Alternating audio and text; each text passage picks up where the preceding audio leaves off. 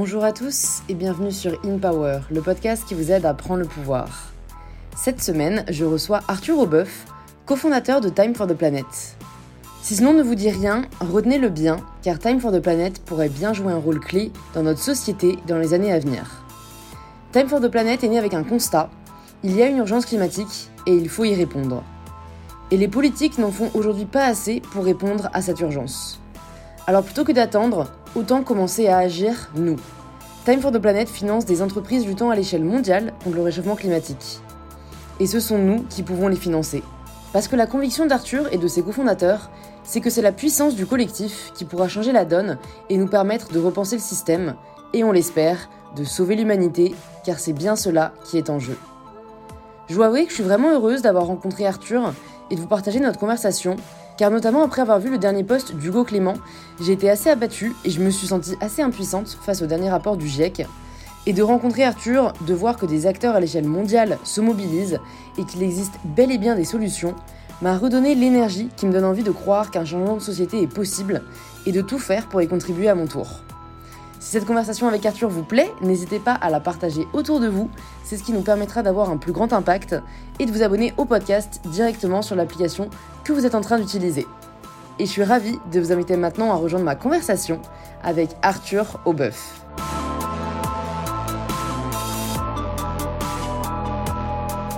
Bonjour Arthur. Salut. Bienvenue sur InPower. Merci. Enchanté de te recevoir et de te rencontrer. Mhm. Est-ce que pour les personnes qui ne te connaissent pas encore, tu peux te présenter de la façon dont tu le souhaites? Ouais, bah Arthur, je suis un entrepreneur optimiste, j'aime bien dire ça. J'aime le sport et j'ai entrepris euh, il y a une dizaine d'années, j'ai commencé euh, dans les communautés en ligne, voilà, si tu veux tout savoir. Donc, je créais des communautés sur les réseaux sociaux et ensuite j'en faisais des médias en les digitalisant avec une app, avec un site internet. Ouais. Et on a eu pas mal de succès, on avait une douzaine de millions d'abonnés euh, sur l'ensemble de nos communautés. Et donc ça m'a embarqué dans l'entrepreneuriat, puisque moi à la base j'étais euh, en fac de sport. Donc tu vois, je suis pas du tout, Ok. du tout le profil entrepreneur. Euh, je suis allé en fac de sport parce que euh, l'endroit d'où je viens, il y a que du sport à faire. Donc soit tu fais du sport, soit tu meurs. J'ai choisi Ah oui, de quand faire même. du sport. Ça, du coup, là, là, clairement, c'est- on est à il y avait niveau-là. deux choix, quoi. On est à ce niveau-là. Et donc aujourd'hui, je cofonde un projet qui s'appelle Time for the Planet, qui Ouais. lutte contre le dérèglement climatique à grande échelle euh, et qui est pas mal parti. Voilà. Ouais, génial. Bon, alors, plein de questions me viennent. Déjà, pourquoi euh, dans, de, de là d'où tu viens, c'est soit le sport, soit tu meurs? Alors c'est un tout petit peu hyperbolique comme formulation, mais en vrai, euh, ben, c'est un petit village, comme je te disais, où il y a 200 habitants. Ouais. Donc euh, là-bas, euh, vraiment, tu as la nature partout autour de toi, les montagnes.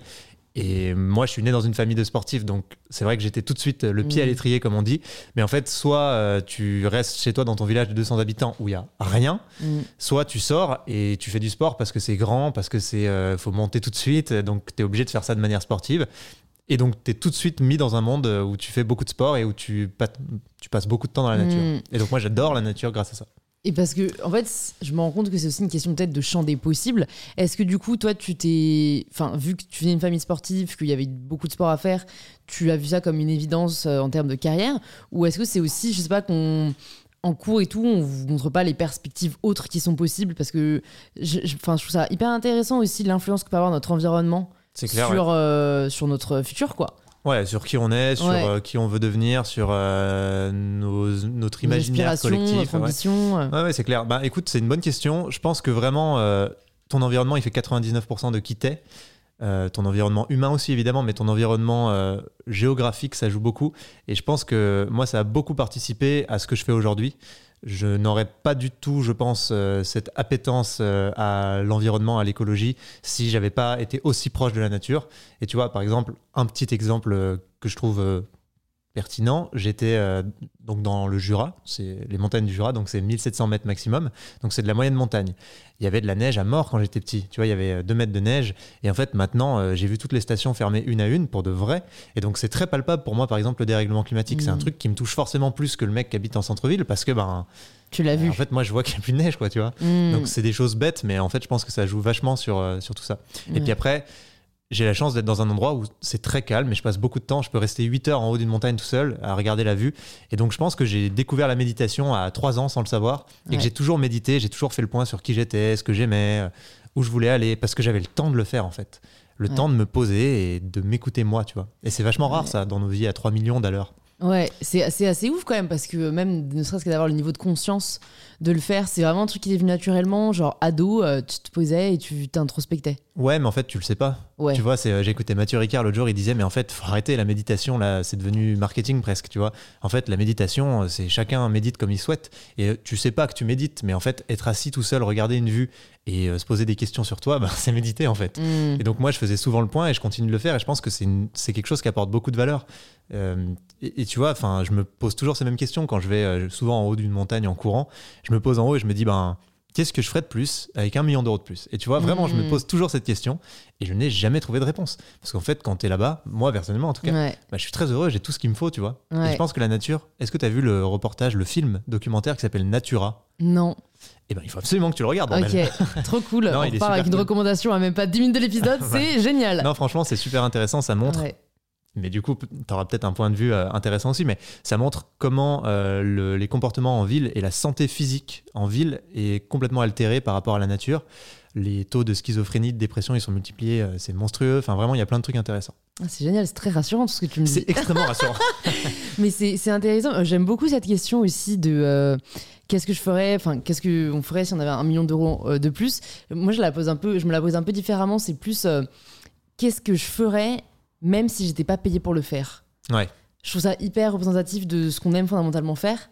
Et du coup, toi, t'as aucun moment donné de ta vie à cette, euh, à cette question, t'as- tu t'es dit euh, je ferais plus ça ou ça. Donc, t'as toujours été super aligné avec euh, ce que tu faisais. Non, pas toujours, on va pas non plus se mentir. En fait, je me suis désaligné au fur et à mesure de ce que j'ai vécu. Mais en fait, ce qui est dingue, c'est que moi, donc en fac de sport, tu as six mois de vacances par an. Voilà, il faut le savoir. Si, Ah vous avez envie ouais, je un ne truc, savais pas. C'est totalement fou. Et donc, quand tu as fait tes deux heures de sport, euh, ben, tu, te fais chier. Et donc, Ouais. moi, j'avais vraiment besoin de créer des trucs. Donc, je créais plein, plein de trucs. C'est comme ça que ça a commencé. Mais en fait, ce qui est dingue, quand j'y réfléchis, c'est que mon métier, c'est ce que j'ai fait quand je m'ennuyais en vacances. Tu vois, ce qui est devenu Ouais. mon métier, Bah c'était ouais. ce que je faisais en vacances. Quoi. Et Hmm. donc, j'ai trouvé ça ouf. Donc, franchement, je pouvais difficilement être plus aligné. Par contre, au fur et à mesure de mon parcours entrepreneurial, tu vois, à un moment, je me suis retrouvé à gérer l'Europe pour un réseau social américain qui s'appelle Thriller, euh, qui a une centaine de millions d'utilisateurs. Mm. On a commencé le truc, on était trois. euh, à la fin, on était 300, donc c'était hyper excitant comme aventure. Euh, tu vois, on emmenait tous les influenceurs justement à Los Angeles. J'avais été contacté pour Ah la ouais plateforme. et ben voilà. Enfin, du coup, je sais pas si c'était toi, mais Laureline avait été contactée, Bah, mais on n'avait ouais, pas. ouais. Ouais, on n'avait pas, je sais pas. on- Ben, je m'étais- je m'étais dit non, je... ça me paraît étrange. Ouais, ouais, on avait des gens qui contactaient plein, plein d'influenceurs justement toute la journée. Alors nous, on les emmenait plus, mais ça faisait partie de la stratégie. Et donc ce truc-là, euh, typiquement, à un moment, euh, je me suis dit, mais en fait, euh, enfin, quel est le but, tu vois Mm. Genre, euh, pourquoi faire danser ces gamins un peu dégénérés, quand même, pour la plupart, sur euh, cette appli Euh, Enfin, pourquoi je me lève? Et si tu veux, je voyais plus vraiment de, de but à tout ça. Mm. Et, euh, et je le faisais presque que pour l'argent à la fin. Bien que ça ait jamais été mon moteur euh, au démarrage, mais en fait, à la fin, je me disais, euh, ah, euh, quand même, tu vois. Et Mm. en fait, je me suis dit, mais ça n'a aucun sens, j'arrête ça. Et il m'avait Mm. fait une très grosse proposition et que j'ai refusé spontanément. Je me rappelle, ça m'avait vachement. Même moi, j'étais choqué parce que ils m'ont fait cette propale au resto et je me rappelle que j'ai dit non merci, tu vois, genre spontanément, comme ça, naturellement. En mode. Gros chèque, non merci, ça ira. Ouais, bah, Vraiment, je- franchement, c'était vraiment euh, un gros truc, mais en fait, je me, j'avais pas envie de ça. Et je Ouais. pense que tu vois, j'ai eu la chance aussi de vivre dans un environnement qui m'a énormément stabilisé euh, sur toutes ces questions-là. Et justement, le- la nature, j'y reviens, mais c'est quelque chose où t'as pas besoin d'argent, tu t'en fous, t'es heureux simplement. Et je pense que ça, c'est ma plus grande euh, chance, c'est d'être Mm. né aussi dans un endroit où j'ai appris très vite ça. Parce que ici, quand t'es au milieu d'une ville, c'est bête, mais euh, tout te renvoie à l'argent. Tout a un coût. Tu vois, tu peux pas t'acheter euh, des trucs. euh, Mm. Enfin, tu peux aller au parc un peu, mais pff, Mm. voilà. Tout d'un coup, c'est vrai que c'est intéressant ce que tu dis. Parce que c'est vrai que la nature est accessible euh, gratuitement, quoi. Donc, Ben oui. ouais, ouais, ouais. Ah ouais. Le pouvoir de la nature. Et quand est-ce que tu réalises ça? Parce que je trouve que c'est difficile quand euh, bah, on est sur une voie, Ouais. qu'en plus bah, il y a la, la, la, la chance qui te sourit, qu'il y a la reconnaissance des pairs, euh, beaucoup de, de trucs qui peuvent mettre un peu des œillères. Ouais. Quand est-ce que tu te réalises qu'en fait là t'es plus trop aligné Euh, c'est une bonne question. Je sais pas si je l'ai réalisé vraiment d'un seul coup. Si j'ai quand même eu une soirée où justement on était avec plein d'influenceurs justement en boîte, machin. Là, on les emmenait tout le temps. euh, Tu sais, t'avais genre thriller, tu sais, genre euh, toutes les lumières qui s'allument toutes les 3 minutes. Les gens ils en pouvaient plus. Tu sais, ils t'amènent des champagnes, machin. Et, je me- et donc moi j'en avais marre. J'étais le seul mec qui buvait pas dans ce truc. Et donc j'en avais un peu marre. Et euh, un soir je suis parti un peu plus tôt. Et euh, je marchais dans la rue et en fait euh, j'ai vu une femme qui était une SDF Ouais. Qui était qui avait l'air pas bien quoi. Et en fait je sais pas euh, et j'avais pas bu hein, mais j'ai eu vraiment l'impression de voir ma mère pendant 20 secondes. Et en fait je sais pas ce truc là c'est un petit ane- c'est un petite anecdote mais tu vois ça m'a vraiment traumatisé. Je me suis dit genre je sais pas je crois que c'est pas le bon truc là que tu fais tu vois. Et en Ouais. plus moi j'ai jamais euh, j'ai toujours été hyper simple. Je me payais jamais avec ma boîte avant. Euh, tu vois je vivais avec 500 balles par mois et ça m'allait bien. Et en fait je m'en sortais bien comme ça. Et je pense que la réussite dans la vie c'est d'être entouré de gens inspirants enrichissants avec qui tu te sens bien tu vois. Où tu sens que tu progresses qu'il y a rien de toxique que tu t'élèves et donc j'ai jamais eu besoin de grand chose en fait parce que Mhm. j'ai été entouré de gens comme ça très vite des musiciens des artistes et donc euh, je me sens tout le temps un peu euh, en train d'avancer donc je sais pas je me suis j'ai eu un peu ce déclic ce soir là et je me suis dit euh, faut, que je consacre ma vie à des trucs qui font plus de sens et je pense Mhm. qu'on a tous envie de se sentir utile tu vois finalement on est tous pareils les humains enfin Ouais. on n'a pas beaucoup de différence on a juste envie de se sentir utile tu vois Mm. c'est comme ça qu'on existe. Et je pense que je me suis dit, t'es pas utile, mec. Enfin, tu vois, t'as peut-être d'autres trucs à faire. C'est ce que dit euh, Cyril Dion, j'aime bien. Il dit, euh, faut que tu trouves ce truc que tu peux apporter au monde et que tu le prennes dans tes bras, putain, tu vois. Mm. Et en fait, euh, moi, je me disais, là, j'apporte pas ma vraie valeur, quoi. C'était très sympa. J'ai adoré. C'était une expérience folle. J'ai appris l'ambition. J'ai appris plein de choses. C'était dingue, tu vois. Il y a peu de gens qui ont eu l'occasion de faire des trucs comme ça. Mais en vrai, ben, j'apportais rien de vraiment utile. Et ça a duré combien de temps cette partie-là de ta vie? Ça a duré 9 ans. En fait, Ah euh, oui, quand même. ouais, j'ai monté ma première boîte, j'avais 17 ans. Ouais. Donc, euh, et tu vois, euh, aujourd'hui, j'ai 27 ans. Donc, euh, Ouais. j'ai vendu ma boîte dans laquelle j'avais des médias à un groupe de dating. Donc, Ouais. pareil, j'ai connu ce que c'était que d'avoir de l'argent d'un coup, tu vois. Genre, je savais pas du tout ce que c'était. Donc, pareil. solo founder Non, on était trois. mais. J'avais 50% de la boîte. On n'avait aucun investisseur. Donc, tu vois, ça a fait un- une exit pas mal quand même. Enfin, moi, j'avais jamais euh, vu ça, quoi.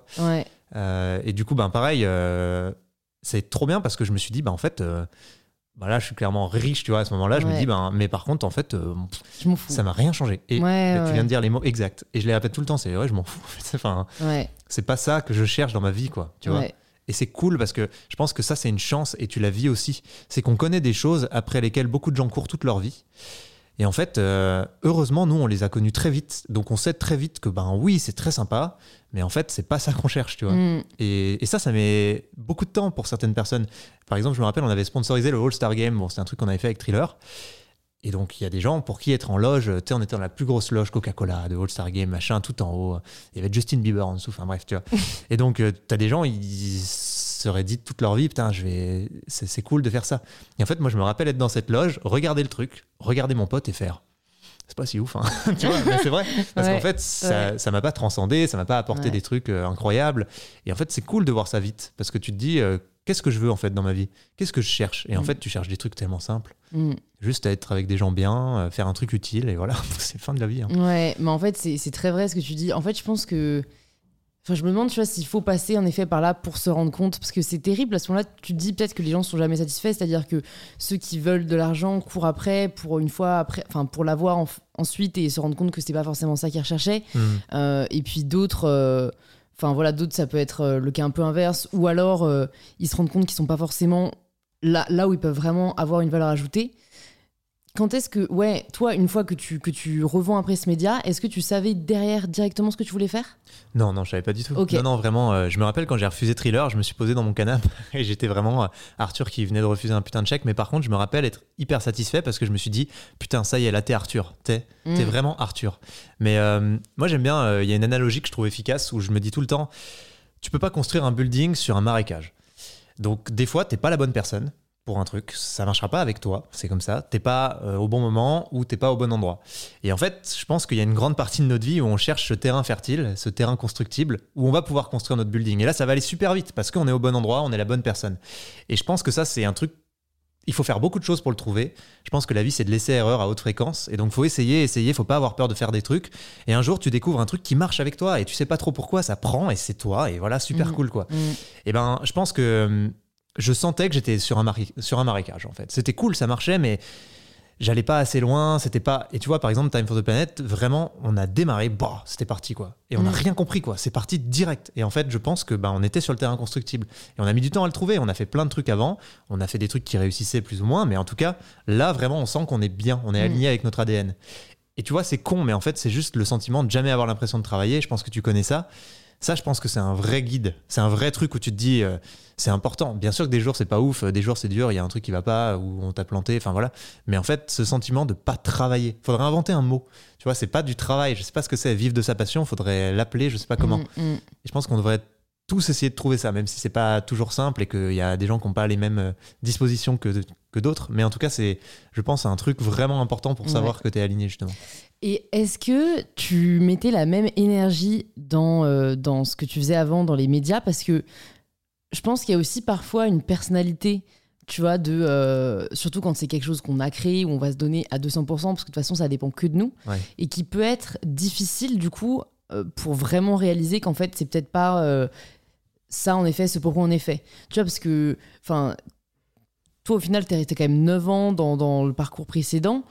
Euh, tu vois, ça, je me dis, il y a peut-être des personnes qui nous écoutent et qui se donnent à fond dans leur projet euh, et qui savent peut-être pas qu'en fait, c'est pas euh, là où ils pourraient être vraiment le plus épanouis. Tu vois, est-ce que toi, tu avais des, signaux? Est-ce qu'il y a des, choses que tu pourrais dire aux personnes qui nous écoutent pour un peu des signaux qui permettent de réaliser que c'est peut-être pas là où, où, au final, on va le plus ouais, s'épanouir, on a le plus de valeur ajoutée?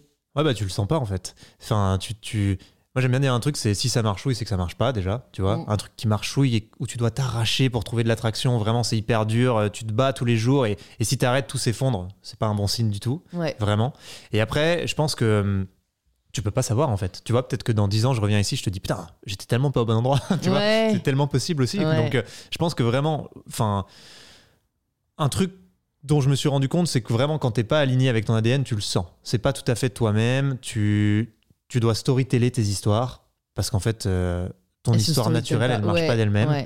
Ça, c'est un gros signe, ça, tu vois. Ça, c'est génial. Réécoutez euh, là euh, ce qu'il vient de dire parce que je pense qu'en effet, ça peut être un très bel enseignement. Mais tu vois, moi, j'avais monté une boîte, c'était hyper passionnant. Pareil, on levait des fonds, c'est genre en mode start-up, machin. Et en fait, pareil, on sentait pas la vraie traction, mais euh, tout le monde nous disait c'est génial, on arrivait à choper de l'argent d'investisseurs. Et en fait, au fond de moi, des fois, je me posais dans mon lit, je me disais c'est cool ce qu'on essaie de faire, mais je sens que que c'est pas mon truc, ça prend pas comme ça devrait prendre, tu vois. Je pense que tout le monde sent qu'il est différent, tout le monde sent qu'il a quelque chose à apporter justement, et cette différence-là, faut pas l'ignorer, parce qu'on a vraiment tous un truc à apporter dans un secteur qui peut être totalement random, mais on a tous cette différence. On est on s'est tous dit au moins une fois je suis différent. Je pense que c'est sûr. Non mais c'est vrai. Et en fait, faut pas étouffer ça. Je crois que vraiment c'est important de se dire euh, pourquoi je suis différent, c'est quoi ma différence? Et en fait, euh, faut creuser autour de ça. Et quand tu sens que ta différence c'est une force, c'est un peu cliché mais en vrai, il y a un moment où tu le sens. Et eh ben c'est bon, tu as gagné. Et en fait, euh, il y a plein de moments où on peut se dire putain, je suis bizarre ou non, ça va pas ou c'est pas comme ça que ça marche. Tu vois, on a tellement de schémas de vie. On a tellement des trucs prédéfinis qu'il faut faire. En fait, on s'en branle, on n'a pas beaucoup le temps. Je pense qu'il faut vraiment s'en tamponner une burne, voilà, pour, dire les choses.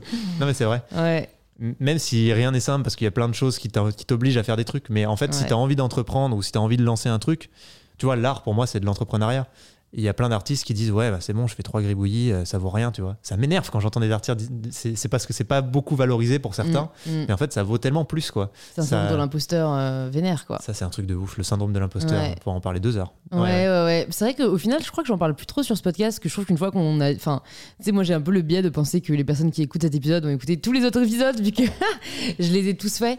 Donc euh, bon oui pour ceux et celles qui peut-être sont pas forcément familiers avec le syndrome de l'imposteur c'est vraiment toujours penser qu'on n'est pas légitime à faire quelque chose. Et c'est vrai que j'ai plutôt de la chance parce que je me dis, euh, franchement, c'est vrai qu'à mon âge, je pourrais grave avoir un syndrome de l'imposteur.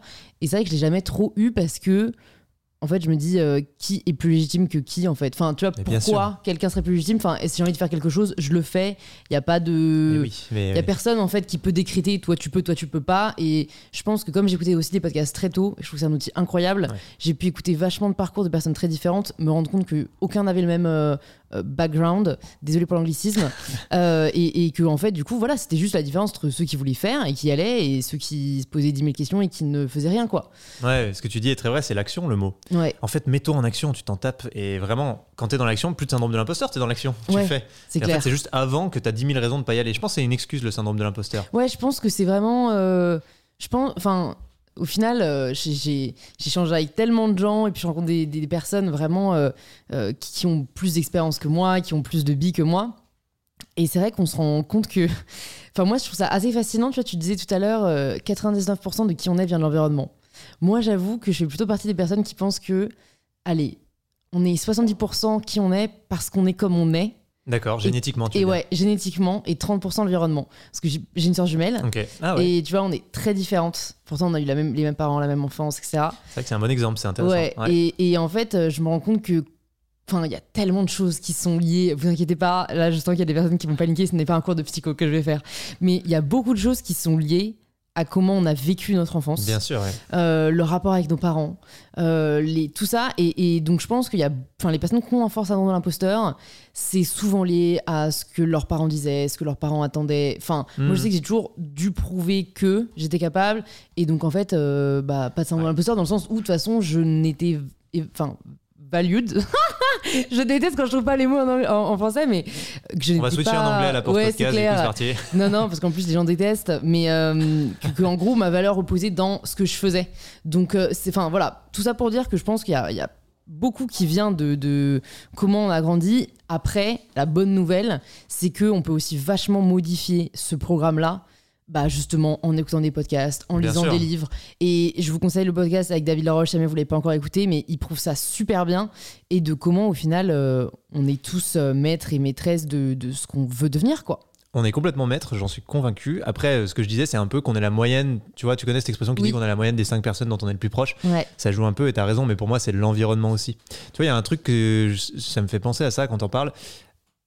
On va faire une digression, mais tu vois, euh, l'instinct, ça a été montré. En fait, quand tu prends une décision rationnellement, t'as entre 4 et 5 paramètres que tu peux prendre en compte. Parce que, ben, en fait, ton cerveau, pour qu'il puisse faire euh, pondérer 4 à 5 paramètres, euh, c'est déjà beaucoup. Mm. Donc les génies, ils peuvent aller jusqu'à 6. Et en fait, ce qu'on appelle l'instinct, ce moment où tu te dis ça, c'est une décision pour moi, ou ça, c'est un truc qui me plaît, ou ça, c'est la bonne personne pour moi, et ben c'est que ton cerveau, il prend 100 paramètres en compte en même temps. Et donc, il est plus capable d'être conscient du fait qu'il est en train d'arbitrer entre 100 paramètres. C'est trop, et cette info-là, il la, il la bypass.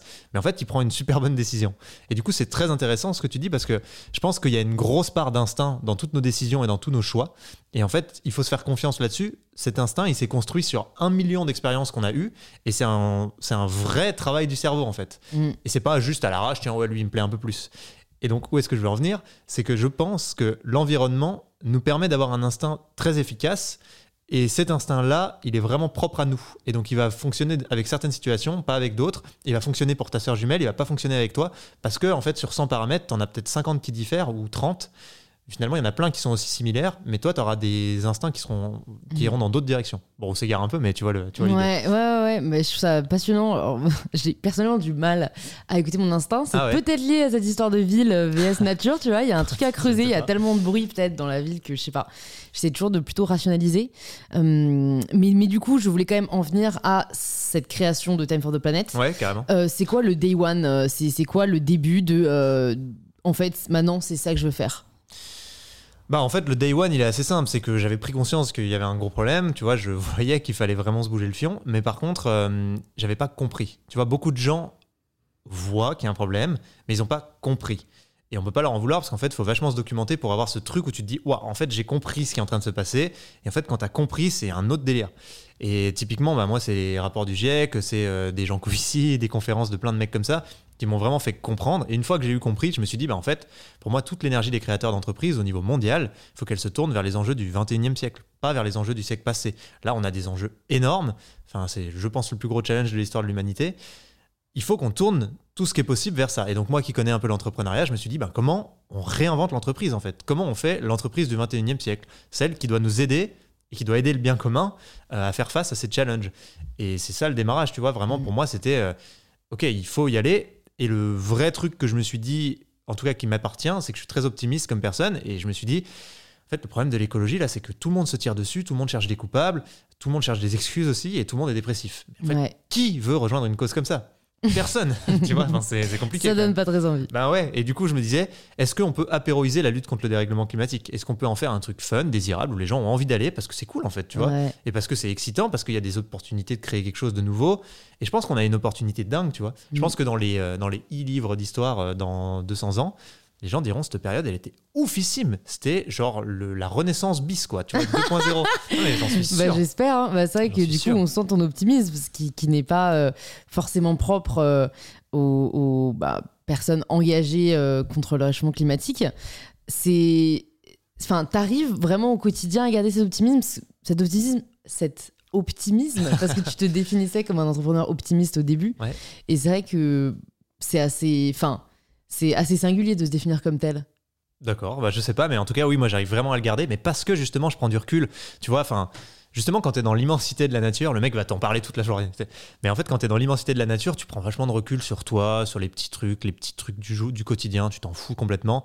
Et puis même, tu prends du recul sur la vie, la mort. Euh, le fait qu'on n'ait pas grand chose et le fait qu'il faut pas se stresser pour des conneries, tu vois. Et Mm. donc, euh, Oui, mais là, c'est pas des conneries. non, c'est pas des conneries, mais c'est genre euh, la survie de la planète, quoi. Ouais, de la civilisation humaine, parce que la planète, elle s'en tamponne bien. Elle, tu Ouais. vois, elle est là pour 4 milliards d'années encore, à peu près. Donc si nous, on n'y est plus, euh, bon.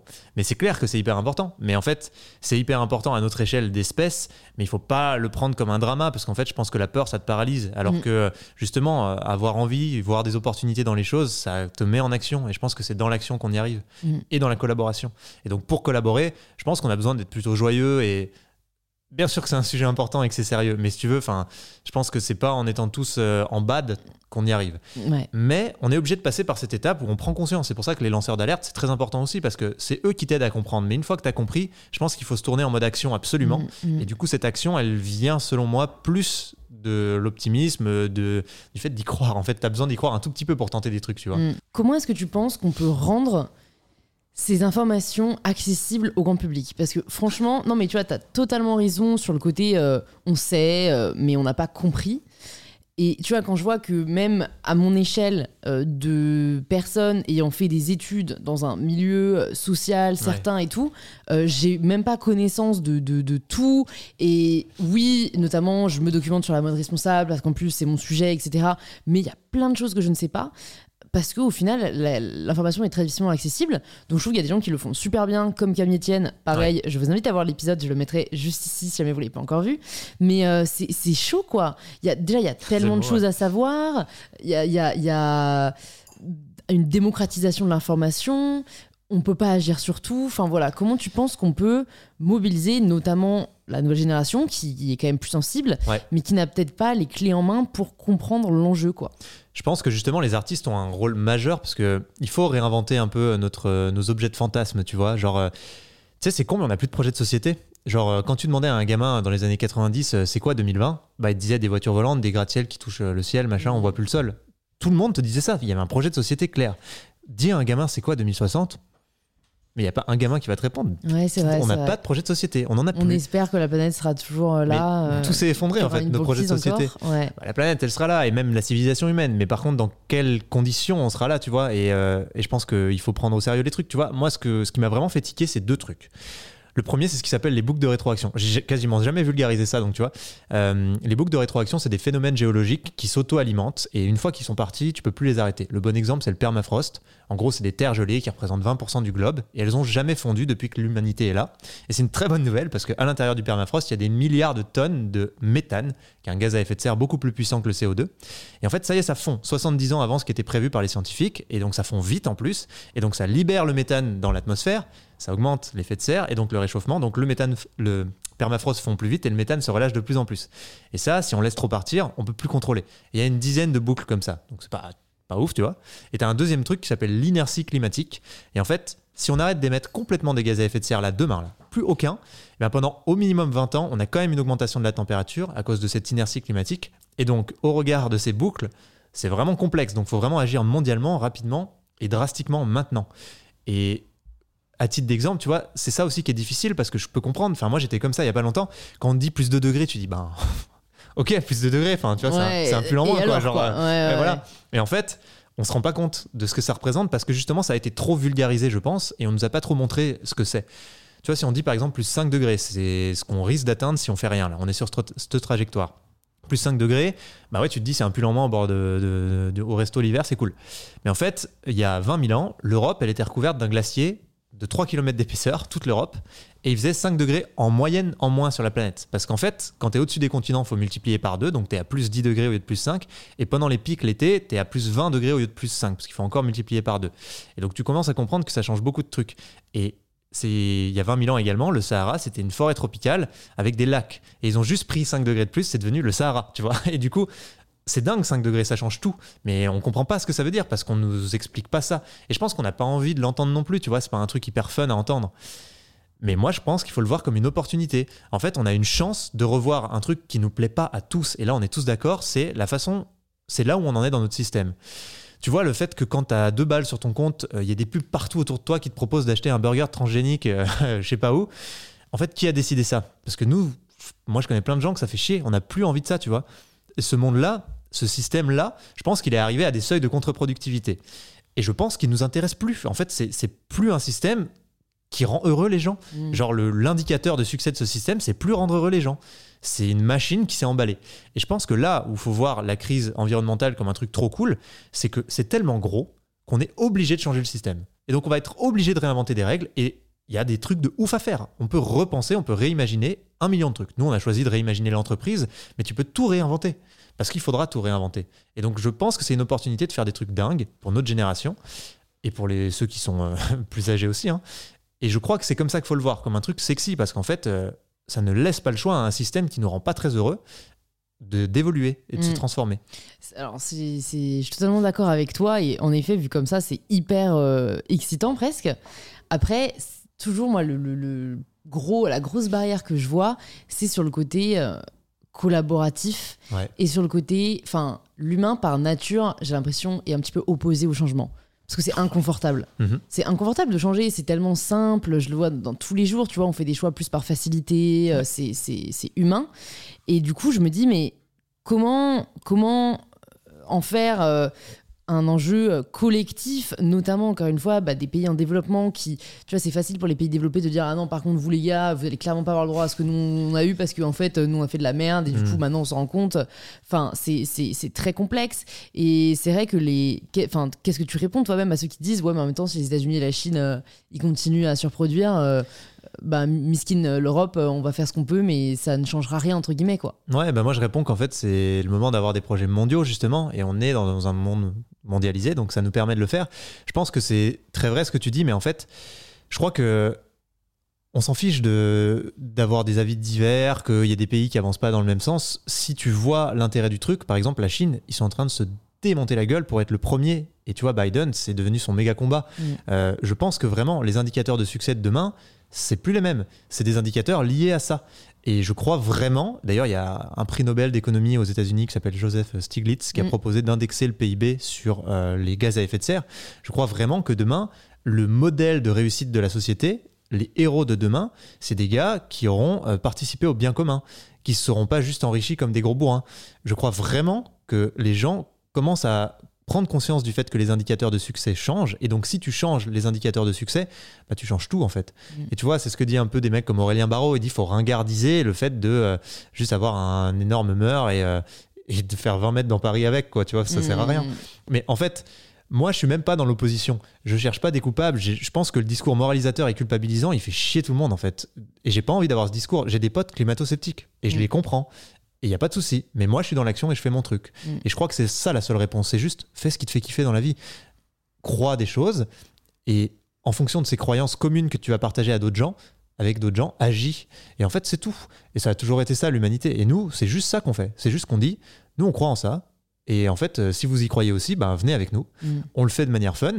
Et après, ben, on s'en fiche que d'autres gens ne croient, enfin, ne soient pas dans la même croyance. C'est normal. C'est, tu vois, c'est. Tout le monde pourra jamais être d'accord. Mais bien sûr, et puis il ça, faut euh, respecter ça n'a les jamais gens. été le cas euh, Ah ouais. de tout temps et c'est pas aujourd'hui, je pense malheureusement que ça va changer. Mais, euh, mais c'est vrai en plus, c'est ce que disait euh, Camille, au final, pour ne pas être déprimé, une des choses les plus importantes, c'est d'agir en fait, ne serait-ce qu'à son échelle, parce que ça donne l'impression de servir à quelque chose et pas juste d'être dans la passivité de ok, bon bah de toute façon on peut rien y faire, donc donc c'est thérapeutique. Et, et Ouais, pour coup- certains, mais je t'avoue que moi, j'ai jamais ressenti de. Vraiment, j'ai jamais ressenti le moins de syndrome de, de dépression avec Ouais. le, le sujet du dérèglement climatique, hein, vraiment. Ouais, Genre, je. Bah oui, c'est grave, mais au pire, on meurt. Enfin, tu vois, c'est ce que je me dis tout le temps. Moi, ce que je vois, c'est la beauté de ce qu'on fait, tu vois, c'est la beauté de la vie et des possibilités. Au pire, on meurt, voilà. Bon, après, c'est pas cool parce qu'il va se qu'une fois que tu euh, dédramatises ça, euh, t'as tout dédramatisé. Non, mais après, c'est sûr, quand t'as de la famille, machin, t'as pas envie qu'ils souffrent, tu vois. T'as pas envie de souffrir toi-même non plus, bien sûr. Mais en fait, je me dis, euh, on peut pas rester tourné vers le fait de. euh, ah, Ouais. tu Non, vois. mais je pense que c'est une nature. Tu vois, Oui, je pense qu'il y a ça. des gens très anxieux par nature Ouais. et pour qui, du coup, euh, agir, euh, c'est une façon de, de donner euh, sa pierre à l'édifice et, et- et voilà que ça peut, ça peut que les aider au final à se sentir mieux. Du coup, je pense qu'il y a pas mal de personnes qui se posent la question. euh, du coup, Time for the Planet, vous aidez les entreprises. Est-ce que tu peux nous dire euh, concrètement euh, bah, le projet à quoi il ressemble aujourd'hui? Ouais, carrément. Bah, pour la petite histoire, on est six. Donc, on est six entrepreneurs. On a monté des boîtes dans différents secteurs depuis une dizaine d'années. Et en fait, quand on a pris conscience de l'ampleur de l'urgence climatique et qu'on a essayé d'agir, d'abord en tant que simple citoyen, bah, très vite, on a vu que, tu vois, une fois que tu as acheté un scooter, enfin une, une, trottinette, euh, fait pipi sous la douche, bah, tu te sens pas mal démuni quand même, tu vois. Et tu as besoin d'un outil, mais on n'en a pas. Et nous, notre conviction commune, c'est que l'entreprise, ça peut être un outil formidable, en fait, pour lutter contre le dérèglement climatique parce que ça peut transformer nos modes de vie à très grande échelle. Et en fait, c'est exactement ça le sujet, tu vois. Et donc, on s'est dit, bah, comment on peut imaginer l'entreprise qui est pensée et paramétrée de A à Z pour lutter contre le dérèglement climatique? Et la première chose qu'on a fait, c'est qu'on est allé rencontrer des scientifiques, donc des gens Jouzel, des gens du GIEC, voilà. Et on leur a dit, bah, les gars, voilà, vous nous parlez beaucoup des problèmes, c'est cool. Par contre, est-ce qu'on peut parler un peu des solutions aussi? Et très vite, ils nous ont toujours dit la même chose. Il y a deux trucs pour eux la sobriété, on est obligé, et l'innovation. Et ce qui est intéressant, c'est que l'innovation, c'est aussi pour être plus sobre. Tu vois, c'est pas pour avoir des, jetpacks photovoltaïques. C'est pas l'innovation dans ce sens-là. C'est l'innovation dans le sens lever un certain nombre de verrous qui nous bloquent dans une civilisation fossile. Et nous, on est allé voir euh, des innovateurs du coup, parce qu'on ne savait pas ce que c'est un innovateur. Et franchement, on pensait trouver Géo trouve tout, euh, euh, qui respecte pas les lois de la thermodynamique dans son garage. Et en fait, non, il y a des mecs qui font des innovations de malades qui peuvent changer la donne au niveau mondial. Et là, on s'est pris une gifle parce qu'on leur a dit, mais les gars, mais pourquoi votre truc, il est pas passé à l'échelle? C'est quoi? C'est les lobbies? C'est, enfin, voilà. Ouais, ouais, Et en fait, non, c'est parce que ces gars-là ne sont pas des entrepreneurs. Et ils vont pas le devenir. Ils n'ont pas envie, en fait, de trouver des modèles économiques, euh, tu vois. Et ils n'ont pas la compétence non plus. Et en fait, on s'est dit, mais c'est, ouf, là, ce, que, ce qu'on voit, parce que nous, on connaît des entrepreneurs qui sont un milliard de fois meilleurs que nous. Et ces mecs-là, ils, ils rêvent, en fait, de lancer un truc qui a plus de sens et de faire un projet engagé. Et donc Time for the Planet, c'est l'idée qu'on va cofonder des boîtes avec d'un côté ces innovateurs qui portent des projets à impact, qui peuvent vraiment changer la donne à l'échelle mondiale, c'est ça qu'on va chercher, et des gros entrepreneurs euh, chevronnés qui ont monté des belles boîtes et qui savent transformer ces innovations en biens et services qui passent dans notre quotidien. Et nous, on crée cette connexion, on vient chapeauter l'ensemble et on injecte de l'argent pour accélérer et maximiser le déploiement. Et notre ambition, c'est de rassembler un milliard d'euros, c'est de créer 100 entreprises, mais on va pas le faire tout seul avec nos petits bras. C'est pour ça qu'on s'est structuré comme un mouvement auquel tout le monde peut participer et n'importe qui peut devenir copropriétaire de Time for the Planet. Donc c'est pas un don quand tu investis dans Time for the Planet, c'est vraiment tu achètes des actions et tu deviens actionnaire de l'entreprise. Et la force de ça, c'est que nous on est convaincus et en fait on a déjà validé cette thèse que des gens absolument brillants vont pouvoir venir s'emparer de cet objet parce que c'est leur, ils le copossèdent et l'aider à grandir avec leur réseau, avec euh, leur expertise, avec leur temps, au-delà de leur argent. Et en fait, nous, on mise beaucoup là-dessus. On pense qu'en se structurant comme un mouvement, on va aller 100 millions de fois plus vite que si on est tout seul. Et c'est ce qu'on voit déjà aujourd'hui. Tu vois, on est plus de 23 000. Là, on a une centaine de nouveaux associés par jour, tous les jours. Et en fait, les associés nous font avancer hyper vite. Ils nous amènent plein, plein de trucs. Et ce qui est intéressant avec Time, c'est que c'est pareil. On s'est dit créer 100 entreprises, super. Mais en fait, quand tu crées des boîtes, tu as plein de chances d'échouer. Là, on parle d'innovations qui sont cruciales dans une période qui est critique. Comment on fait pour pas échouer? Et nous, notre vision, c'est qu'il faut qu'on partage. Et en fait, là où on commence à inventer un autre modèle d'entreprise, c'est qu'on se dit, ben, très bien, on va mettre toutes les boîtes qu'on fait en open source pour que n'importe qui partout ailleurs sur la planète puisse les copier-coller gratos et s'emparer du modèle. Et en fait, l'intérêt de ça, c'est que déjà on crée des marchés, donc mm. on est plus résilient que si on crée juste des boîtes. Si tu as nous qui foire, bah, tu en as un autre qui réussit parce qu'il est plus malin, plus habile, au bon endroit, au bon moment. Et surtout, euh, on fait une RD à très grande échelle parce qu'en fait, tu es obligé de repartager tes propres améliorations avec tous les possédants de la licence quand tu as une licence open source. Et donc, on atteint la maturité des innovations plus vite pour moins cher et c'est beaucoup plus efficace. Et en plus, on a un impact qui est démultiplié par le nombre de boîtes qu'on a créées et qui nous ont copiées. Donc, c'est beaucoup plus intéressant pour nous. Et là où ça va loin, c'est que du coup, nos actionnaires, eux, ils viennent chercher de la performance environnementale, pas de la performance économique. Donc, on leur retourne pas de rentabilité, on leur file pas de dividendes, on leur file des dividendes climatiques, c'est comme ça qu'on les appelle, donc des tonnes de gaz à effet de serre non émises grâce à leur investissement. Et vu que leur performance elle est environnementale, bah, quand on crée nos concurrents avec l'open source et que nos concurrents nous battent, nos actionnaires sont refaits, ce qui est l'inverse d'une société traditionnelle. Et tu vois, pour la petite anecdote, ce qui est marrant, c'est que la loi française, elle oppose absolument tout à ce que je viens de te raconter. Typiquement, une société, elle est définie comme un organe qui doit euh, rémunérer ses actionnaires avec des dividendes. Vraiment, c'est la définition. C'est ouf, tu vois, même moi, j'arrive toujours pas à y croire. C'est une société, c'est censé aider le bien commun. Enfin, à quoi ça sert sinon? Mais en fait, on n'en est même plus là. On a changé la définition d'une boîte. Et une petite anecdote pour que tu vois un peu le, ce à quoi on a été confronté quand on a monté Time. Mais par exemple, Pareil, tu n'as pas le droit de dire je ne distribuerai pas de dividendes en assemblée générale. C'est un truc qui doit se voter normalement. Et nous, on voulait pas, parce que sinon, on n'est pas non lucratif. Aujourd'hui, on est une société commerciale à but non lucratif parce qu'en fait, on a mis en place une petite feinte. Euh, on a trouvé un avocat qui avait encore des cheveux avant de nous connaître. Et en fait, on lui a dit il faut absolument qu'on trouve un truc pour pas distribuer de dividendes. Et il nous a dit, ben, tu peux conditionner la distribution des dividendes à la survenance d'un événement. Et du coup, on a écrit, ok, on distribuera des dividendes chez Time avec plaisir le jour où la température à la surface du globe redescend à celle qu'elle était avant 1850, ce qui n'arrivera jamais. Et on est tout le temps obligé de faire des trucs comme ça, tu vois. Parce que rien n'est fait pour que tu mettes à jour le modèle d'entreprise. Et ça, c'est ouf. Ouais. Et ça, il faut aller voir qui pour que ça change? Eh ben, Dominique Stucky, voilà, big up l'avocat. Euh, non, non, euh, bah, non ah. mais qui, qui, qui, peut faire en sorte que. Euh, enfin, qui peut faire ça, une vaste question, mais. Vaste question. Tu vois, comment. et c'est un peu ce que je te disais juste avant sur le côté les, les, humains n'aiment pas changer. C'est. Tu vois, on va toquer à quelle porte pour repenser, bon, au final, le capitalisme, quoi. En fait, moi, je pense que. Il y a un truc qu'on a du mal à comprendre. Pourquoi on est toujours en colère contre nos politiques? C'est parce qu'en fait, on attend d'eux que les mecs ils trouvent des solutions à nos problèmes. Mais je crois que c'est pas comme ça que ça marche. Je crois que les politiques, en fait, ils sont là pour structurer les initiatives de la société civile. Mm. Il se passe des trucs et les mecs ils disent oh, attends ça c'est intéressant, ça grossit, surveille. Oh putain c'est trop gros, vas-y, il faut mettre des lois, faut encadrer. Mais en fait, nous, on est tout le temps en train d'attendre que les mecs trouvent des, solutions à nos problèmes. on attend un peu des super-héros. Mais on sera jamais content, en fait. On sera jamais heureux.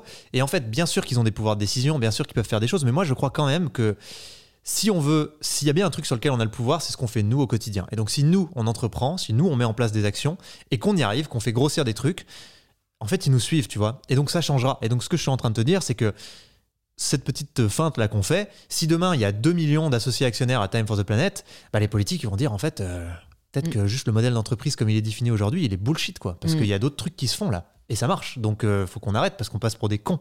Et tu vois, je crois que c'est vraiment ça le, truc. C'est qu'il faut pas aller toquer. faut se lever et il faut prendre ce que tu as envie de prendre. Et puis après, ben. T'as ton lot de bordel à, assumer, mais en tout cas, tu peux avancer. Quoi. Prendre sa chaise à la table, ça me parle. Et, est-ce que tu peux nous donner un exemple peut-être d'innovateur que vous êtes allé voir qui a une idée de ouf et peut-être avec quel entrepreneur vous l'avez euh, mis en relation quoi En fait, nous, vraiment, on reçoit les innovations. Aujourd'hui, elles viennent à nous. Donc, on en a reçu un peu plus de 450. On a fait notre appel à innovation en décembre dernier, parce que Time, c'est vraiment récent. Et en fait, euh, on a formé des évaluateurs. C'est des gens qui évaluent nos innovations, qui leur donnent des notes. Et ensuite, on a un comité scientifique qui récupère le top des innovations des évaluateurs et qui vient assurer qu'elles sont pas bullshit, qu'elles sont passables à l'échelle. Et donc si je te donne un peu ce qui est sorti des derniers comités scientifiques, on a par exemple euh, Aredox, c'est une technologie de batterie sans aucun métaux rares et 100% renouvelable. Alors ça peut te paraître un peu anodin. En fait, c'est hyper crucial parce que aujourd'hui la transition énergétique, elle ne peut pas avoir lieu à cause du stockage. Parce que les énergies vers lesquelles on essaye d'aller, les énergies renouvelables, éoliennes, solaire, solaire, éolien solaire, pas évident. Ces trucs-là sont intermittents. En fait, on les produit pas au moment où on les consomme. Et du coup, on est obligé de stocker pour tamponner. Sauf que le problème du stockage aujourd'hui, c'est que ça se fait avec des batteries qui demandent des métaux critiques, qu'il faut aller fracturer des roches à l'autre bout du monde avec des acides pour choper, qui ne sont plus disponibles en suffisamment grande quantité. Et donc, ça ne peut pas se faire. On n'a pas de solution de stockage.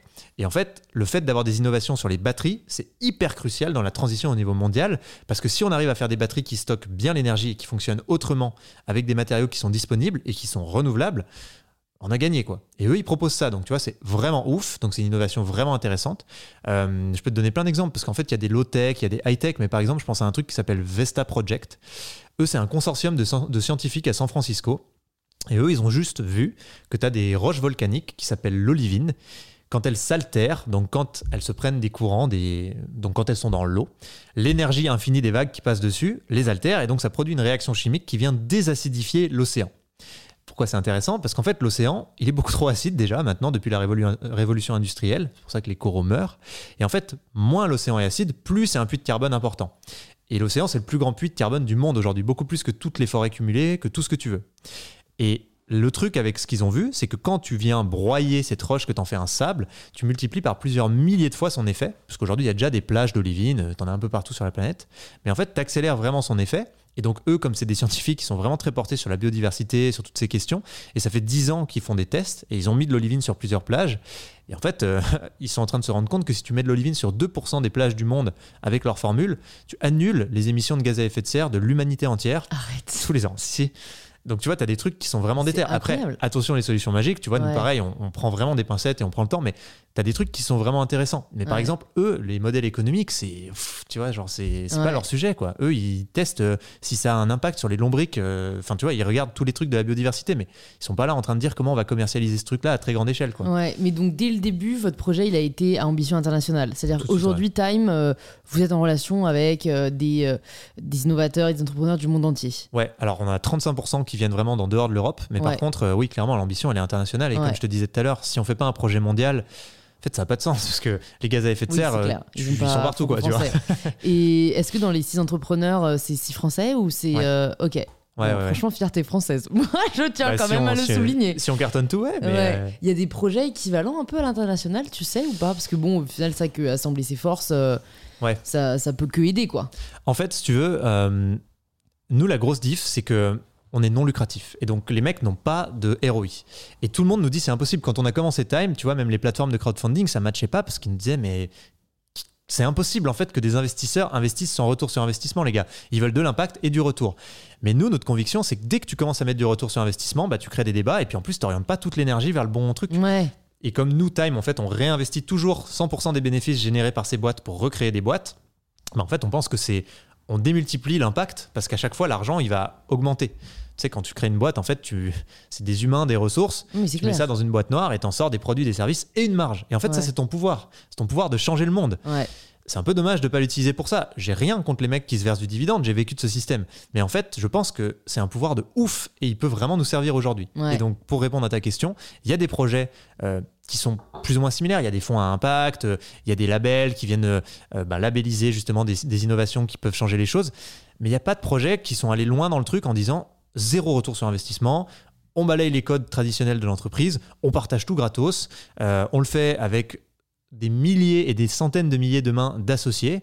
Euh, aux AG, on est tous là. On a une gouvernance avec tous ces gens qui ont du poids. Enfin, tu vois, nous, on a vraiment euh, essayé de penser le truc en repartant de zéro et en se disant, on en a rien à foutre. Et donc, on s'imagine l'entreprise qui est la plus adressée pour vraiment lutter contre le dérèglement climatique. Mais on joue sur le terrain économique et on utilise le système parce qu'on pense qu'il y a plein de trucs hyper efficaces. Mais en fait, euh, il y a des outils de malade qu'on a à disposition. Donc l'argent, les entreprises, les entrepreneurs, même les réseaux sociaux, tu vois ce qu'on est en train de faire. Et ça, il faut qu'on les utilise dans le bon sens. Pour nous, c'est ça le truc. C'est pas de dire on balaye tout, on dit l'argent c'est mal. Et, euh, Parce qu'en fait, on n'a pas le temps. on a 10 ans pour Ouais. avoir mis en place des actions concrètes qui cartonnent et qui réussissent. quoi. Donc il faut sévèrement se bouger le fion. Est-ce qu'il y a des entrepreneurs euh, que peut-être on connaît euh, qui, qui ont rejoint Time for the Planet euh, et qui prouvent que en fait le monde n'est pas, enfin plutôt l'individu n'est pas uniquement porté sur le profit Ouais, carrément. Bah, Jean-Michel Aulas, par exemple, Ouais, tu vois, qui, a- qui gère l'O- l'OL. ouais. Euh, Il y a beaucoup d'entrepreneurs très bons. Par exemple, je pense à hum, Laurent de la Clergerie, qui a fait euh, LDLC, euh, qui est une boîte qui doit faire pas loin d'un milliard, qui est euh, bon, le leader en gros sur la vente de, de matériel informatique. Et pareil, ces gens-là, tu vois, euh, déjà, ils ont mis des choses en place dans leur boîte à eux, mais en fait, euh, ils se disent, ben, je suis bloqué par un million de trucs. Je peux Mm. pas aller très très loin dans ma boîte à moi. Par contre, là, si je mets une brique, si je mets une pierre à l'édifice Time for the Planet, j'ai une vraie grosse valeur ajoutée. Et je peux apporter plein de trucs, mon, mon réseau, machin. Par exemple, Jean-Michel Aulas, il nous aide sur plein de trucs, quoi. Il nous a Mm. vraiment fait avancer avec des contacts, des trucs, quoi. T'as essayé de contacter des Xavier Niel, des, tu Ouais. vois, ouais. Et Alors Xavier Niel m'a dit, je suis sur des sujets similaires. Donc, ah euh, ouais, ok, ok. Mais Xavier, si tu nous écoutes, écoute, euh, je pense que c'est pas autant similaire que tu penses. Ouais, ouais, non, parce que je me dis, ça serait juste. Enfin, ça donne quand même vachement d'espoir, je trouve, de se dire. euh, si on met nos forces en commun et, et- et que, et que ce projet euh, va loin, euh, ouais, c'est une vraie solution. Une vraie solution à, à l'enjeu de, de- du siècle, quoi. J'allais dire de la décennie, mais non, c'est carrément du siècle. Ouais, ouais, c'est sûr. Après, ce qu'il faut quand même se dire, c'est important, hein, c'est qu'il n'y a pas une solution, c'est un problème systémique. Ouais. Et en fait, nous, ce qu'on croit, euh, c'est qu'il faut tout réinventer. Il faut réinventer plein de trucs. Et donc, il y a plein de choses à faire dans l'art, dans plein de choses. Nous, on connaît l'entrepreneuriat et l'entreprise. Alors, on s'est dit, ben, nous, on va réinventer déjà modestement hein, notre partie, c'est-à-dire l'entreprise. Mm. On va essayer de proposer des alternatives. Mais en fait, il n'y a pas une solution. Il va falloir des millions de solutions. Et c'est pour ça que c'est très cool aussi, tu vois, ce que font Camille Etienne, ce que font. Parce qu'en fait, il faut tout le monde. Il faut plein de trucs dans tous les sens. Et nous, euh, modestement, on amène notre partie à nous. Mais si tous les gens qui ont envie de participer à retravailler cette partie-là, à faire un peu la V2 de l'entreprise, nous rejoignent, je suis sûr qu'on aura un impact de malade. Enfin, Mm. vraiment, je suis sûr qu'on va solutionner les choses. En fait, le... tous nos problèmes aujourd'hui, ils viennent de ça. Ils viennent de la façon dont on produit les biens et services à l'échelle mondiale. Donc, si on s'attaque à ça, je pense qu'on change beaucoup de choses. Il y a quelqu'un qui avait laissé en commentaire euh, sous, le, sous le reel que j'avais partagé avec Camille, Ouais. qui euh, partageait le fait que, en fait, euh, une des solutions les plus simples aussi pour que les entreprises s'alignent, c'est le boycott. Parce Ouais. qu'en fait, à partir du moment où tu boycottes euh, l'offre, bon, bah, ils sont obligés de la baisser, puisque la demande, bah, comme elle a baissé, c'est voilà, c'est vertueux. Et la fille disait, euh, ben, Enfin, je pense qu'elle était climato-sceptique aussi, quoi. Elle était très. euh, en fait, le problème, c'est pas la demande, c'est l'offre, s'ils produisent tout ça. Enfin, bref, je sais plus quel était ces termes exacts, mais il y a cette vraie réalité de. En vrai, comme les entreprises produisent, ben, les gens achètent. Donc, je sais pas, tu vois, euh, je pense qu'il y a un peu des deux et c'est pas l'offre qui crée la demande ou la demande qui crée l'offre. Mais comment changer ce système-là de. En fait, on a tellement tout à disposition, euh, tellement facilement, avec toujours une, enfin, toujours une, une course à la baisse des prix tu vois, ça demande vraiment, je trouve, une responsabilité individuelle de moi, j'ai envie de mettre mon argent là, Ouais. et ça reste un privilège Ouais. aujourd'hui, tu vois. Bah, déjà, moi, j'ai pas les réponses à ça parce que sinon. Ouais, ouais, vois, ouais, non, mais on est là pour se poser euh, des questions. Non, non, mais carrément. mais par contre, ce que je me dis quand je t'écoute, c'est que hum, je pense aussi qu'il faut redéfinir notre notion de progrès. Tu vois, faut redonner du sens au progrès. C'est Nicolas Hulot qui le dit, hein, c'est même pas moi, mais euh, je crois que c'est très vrai. En fait, euh, je crois qu'on peut avoir des modèles de prospérité euh, sans euh, croissance de flux physique carboné, euh, sans, euh, sans tout péter, sans tout pourrir. Euh, c'est juste qu'en fait, euh, on a eu un modèle qui était dingue. Tu vois, par exemple, la voiture, à la base, c'est une révolution écologique. À la base, il y avait 30 cm de purin et de crottin de cheval sur tous les trottoirs de Paris, parce qu'en fait, on était tellement nombreux qu'il fallait tellement de chevaux que tout était dégueulasse, c'était ingérable, c'était une pollution sans fin, les maladies, ça se répandait de partout, la flotte était pourrie, et quand la voiture est arrivée, c'était un miracle écologique. Et en fait, c'est juste que quand tu pousses encore plus loin un modèle, c'est un peu de l'effet rebond. Ouais. Tu arrives à un stade où le truc devient contre-productif. Et en fait, aujourd'hui, on est au stade de contre-productivité, mais ça ne veut pas dire que tout est mal et qu'il faut raisonner en disant euh, euh, c'est le diable et on l'a créé en mode diable. Et du coup, ce que je voulais juste te dire avec ça, c'est que je pense que il faut juste qu'on réimagine des trucs qui sont attractifs, qui sont cool, mais qui vont dans le bon sens. Et tu vois, par exemple, si les indicateurs de succès euh, d'une boîte, c'était euh, est-ce que mes salariés sont heureux? Juste ça, déjà, tu vois, bah, tu fais des changements de malade, mais il faut que ça soit mesurable. Problème de l'humain, c'est qu'on est très névrosé, tu vois. On a besoin de chiffres, on a besoin de choses très claires. C'est pour ça qu'on tourne nos pelouses, euh, nos haies, il faut qu'elles soient carrées, nos voitures, il faut qu'elles soient carrées. Je sais pas, on a un truc bizarre dans la tête. Et en fait, euh, c'est Peter Drucker, c'est un peu le père du management moderne, qui disait euh, You can't manage what you can't measure. Je crois que c'est hyper vrai. Si tu peux pas mesurer, bah, tu y arrives pas. Et donc, je pense qu'il faut créer des indicateurs très mesurables. Et par exemple, les tonnes de gaz à effet de serre non émises, ça, c'est très mesurable, tu vois. Et je pense qu'il faut. C'est pour ça que nous, on fait ce dividende climatique, parce que si ton indicateur de succès qui devient famous, c'est de te dire, euh, bah, j'ai pas émis tant de, tant de trucs où je suis à zéro tonne euh, en tant qu'individu, ça change beaucoup de trucs. Et en fait, euh, pour ça, il y a un enchevêtrement de besoins entre justement les artistes, les influenceurs, tous ces gens qui Mhm. peuvent permettre de faire avancer euh, le truc et que les gens se disent, ouais, en fait, c'est ça qui est cool, quoi. Il y a, y a quand même un autre sujet, moi, qui me fait, qui me fait peur, c'est la pollution numérique, Ouais. Qui clairement euh, est pas prête de, de, Dit-on. de se réduire. Ouais, Ouais, dit-on, c'est clair, MDR. non, mais c'est ça. Et en fait, comme elle est tellement moins palpable, Mm. parce que autant maintenant, quand tu prends la voiture, vas-y, tu te rends compte de l'essence Ouais, qui sort, etc. Autant, enfin, tu vois, un typique, un truc, hein. Moi, là, je, je le vis très mal et j'ai même appelé Orange pour trouver une solution. C'est que je n'arrive pas à supprimer mes, ma- mes mails sur ma boîte mail Orange. Ah ouais. Et il y en a beaucoup. Ouais. Et j'ai appris euh, ce que ça coûtait énergétiquement, énergétiquement parlant d'avoir euh, des mails sur sa boîte Ouais, mail. hardcore. Donc, euh, je sais pas si tu as le chiffre en tête, qu'on le partage, peut-être pour que les gens. euh, Je sais pas, je crois que le numérique en tout, mais il y a aussi la production de- des devices et tout ça, c'est un truc genre 5%, quoi. Au niveau Ouais, mondial. ouais, et moi je crois que genre un mail envoyé, c'est genre une ampoule qui reste allumée Ouais. 10 heures, une Non, une histoire heure. comme ça. Ouais, une heure, ouais. d'accord. Enfin, un délire. Ouais, c'est un délire. Donc j'invite tout le monde qui écoute cet épisode à, à vider sa boîte mail après ou maintenant, euh, comme vous préférez. Mais moi, en l'occurrence, c'est bloqué. Donc euh, bref, ça me stresse. Mais tout ça pour dire que c'est devenu. On s'en rend pas compte. On like un truc, on envoie un, un message privé. on- Et, et là, pour le coup, je sais pas s'il y a des innovations qui, qui se Bien mettent en place à ce niveau-là, tu vois, parce que ouais. Autant l'énergie, je pense que pareil, c'est bon, là les gens ont compris, on s'y met, il y a des gens qui bossent dessus. Autant le numérique, ça nous dépasse tellement les données, le stockage. Enfin, moi quand j'y pense, Ouais, ouais, ça me donne le vertige, quoi. Ouais, mais en fait, tu vois, c'est important aussi hein, de pas se tromper sur l'innovation. L'innovation, ça doit être un amortisseur d'un monde vers lequel on arrive à être plus sobre. Ça doit pas être l'innovation euh, pour continuer dans le toujours plus. Sinon, on a perdu en fait. On n'a pas compris. Parce que là, on est déjà allé très loin dans l'innovation et tu vois, il y a un moment où il faut que ça serve à quelque chose vraiment. Et je pense que le truc le plus important, c'est d'avoir un monde vivable. Donc, je pense que tout doit être tourné vers ça. Tu des innovations, par exemple, sur ce que tu dis. Tu as des mecs, d'ailleurs, le brevet appartient à Microsoft et du coup, ils le bloquent au niveau mondial. Et donc, du fait qu'il n'y ait pas d'open source, on perd du temps parce qu'ils n'y arrivent pas. Euh, une innovation à laquelle je pense, c'est euh, tu stockes les, les datas dans de l'ADN synthétique, l'ADN de synthèse. Tu recrées de l'ADN, tu, tu stockes les datas parce qu'en fait, c'est codé comme euh, un microprocesseur. Et euh, en fait, euh, les, ça, ça permettrait de faire tenir l'ensemble des données du monde dans l'équivalent d'une pièce qui est même plus petite que ça, tu vois. Arrête. Si, je te jure. Mais ça, Et c'est Microsoft qui a le brevet. oui, ils ont un ils brevet veulent sur pas le partager. Bah, je sais pas où ils en sont, mais ça n'avance pas, quoi. Tu, est-ce que tu as ça aujourd'hui, non? Non, mais tu vois, enfin là, faut faire, faut, faut qu'on fasse un appel à lobby, quoi. faut Ben, qu'on je fasse sais un pas. contre-lobby. Il faut qu'on fasse après- une pétition. Après, Enfin- après peut-être que Microsoft va le mettre en open source parce qu'ils ont aussi cette capacité à faire des choses comme ça. Mais jusqu'à aujourd'hui, nous, de ce qu'on en a vu, bah, vois Ouais, mais c'est là pour moi où euh, les réseaux sociaux ont vraiment un rôle à jouer. Mm. C'est si demain, euh, quelqu'un qui a vraiment énormément d'influence ou plusieurs influenceurs euh, lancent une espèce d'appel à Microsoft en leur disant Bon, écoutez, les gars, vous avez la capacité de clairement transformer euh, la pollution numérique et peut-être de la réduire à très grande échelle. votre brevet, là, ça suffit, quoi. Mais en fait, si tu veux, je pense que, bon, déjà, il faut tous qu'on soit moteur, et je suis d'accord avec toi, mais je, je crois vraiment que euh, c'est plus dans l'action que tu fais bouger des trucs que en, ça, ça marche, tu arrives à faire des trucs fous en mobilisant des communautés et en montrant que les gens sont pas d'accord, mais je crois vraiment que c'est dans l'action. Et, et- et là où il y a un truc, moi, euh, que je trouve important, parce que c'est un, sujet plus lointain que ça, c'est que même si demain on stocke enfin la donnée dans de l'ADN, ben en fait, qu'est-ce qui va se passer? On va se mettre à, à consommer un million de fois plus euh, de numérique parce qu'on va se dire, ben, on s'en tape, du coup, ça prend plus de place. Mm. Donc c'est ça le fameux effet rebond. Et donc je pense que vraiment, avant tout, ça doit être philosophique. Et les gens qui viennent dans Time, ils ont compris ça. Ils sont pas en mode l'innovation pour l'innovation.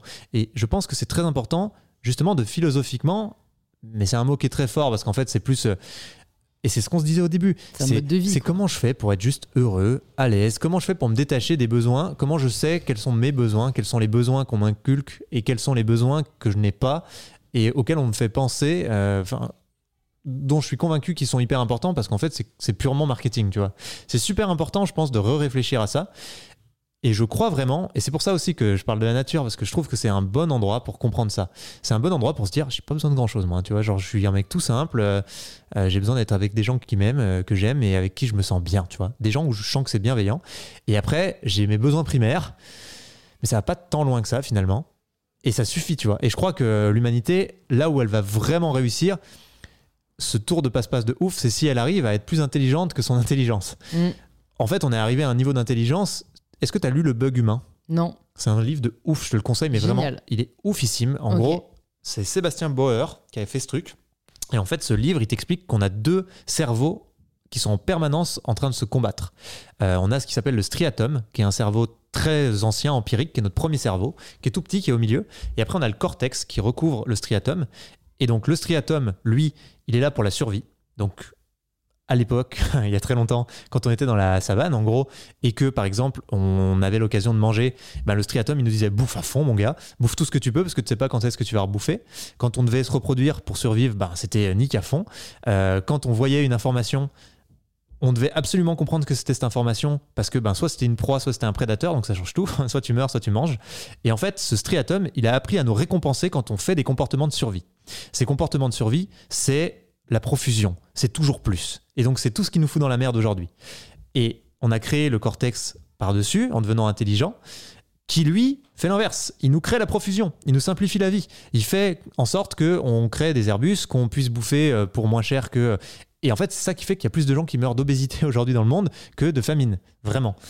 Et donc ce truc est incroyable parce qu'en fait, il t'explique que le problème qu'on a aujourd'hui, c'est qu'on est schizophrénique avec ça. Et donc si on veut vraiment réussir un truc de ouf, c'est pas tout le temps être en train d'innover, de machin, même si c'est crucial et que là faut le faire, mais c'est à long terme arriver à se dire comment je suis plus intelligent que mon intelligence. Tu vois ce que je veux dire? C'est un peu perché. C'est peut-être la création d'un troisième cerveau. Hein.